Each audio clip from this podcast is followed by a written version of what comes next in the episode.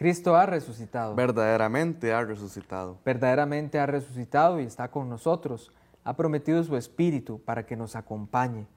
Hoy, una vez más, el saludo para ustedes que se unen a este programa y el agradecimiento pues a Telefides que lo hace posible a través de todo el trabajo técnico, audiovisual que ellos pues llevan adelante. Vamos con Josué para escuchar el Evangelio. Del Santo Evangelio según San Juan. En aquel tiempo Jesús dijo a sus discípulos, Si me aman, cumplirán mis mandamientos. Yo le rogaré al Padre y les daré otro paráclito, para que esté siempre con ustedes el Espíritu de la verdad. El que me ama, cumplirá mi palabra, y mi Padre lo amará, y vendremos a él y haremos en él nuestra morada.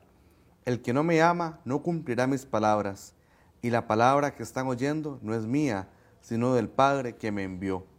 Les he hablado de esto ahora que estoy con ustedes, pero el Paráclito, el Espíritu Santo, que mi Padre les enviará en mi nombre, les enseñará todas las cosas y les recordará todo cuanto yo les he dicho.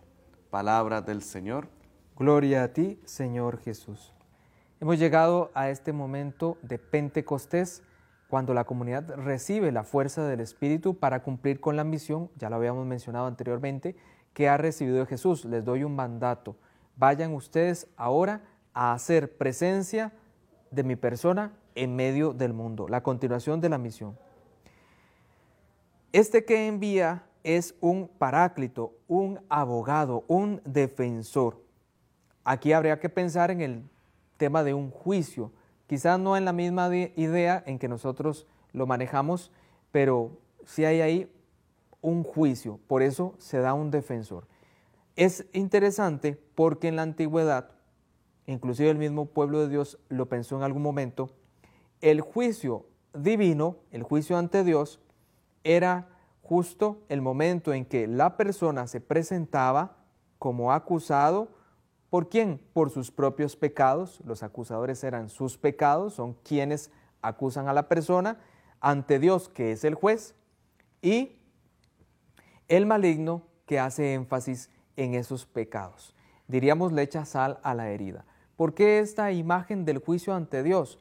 Bueno, porque era normalmente como se hacían los juicios en aquella época. Teníamos un acusado, teníamos a los acusadores, teníamos a los que hacían la función de recalcar lo que justamente se estaba acusando de ellos y a alguien que servía como defensor. Pero este abogado o este defensor no era solo una persona que se encargaba de defender al acusado, valga la redundancia, sino que el defensor era una persona tan importante que solo su presencia ya justificaba. Entonces trataba de buscar a abogados o a defensores no solo que pudiesen con argumentos defender al acusado, sino que por su presencia ya los justificara, es decir, que les ayudara, que en, miras a tener alguna contemplación con el defensor, se iba a quedar libre el acusado, por llamarlo de alguna manera. Entonces, en esa misma línea se presenta este defensor, no solo como alguien que interceda en favor nuestro, sino que la sola presencia del defensor ya justifica. No sé si queda muy clara la idea. Es un poquito esto lo que yo quiero comentarles a ustedes. No es que el abogado defensor, el Espíritu Santo, abogará en, ayuda nuestra, lo hace, pero su sola presencia ya en nosotros y en la iglesia basta, justifica.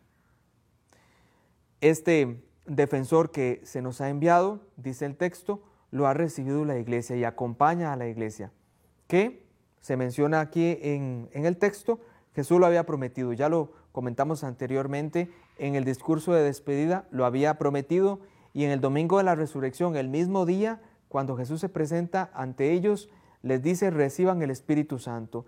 Y después, tiempo después en que Jesús ha estado con ellos, también les vuelve a decir una y otra vez, reciban al Espíritu de Dios, que está con ustedes pero que viene constantemente. Que estén muy bien.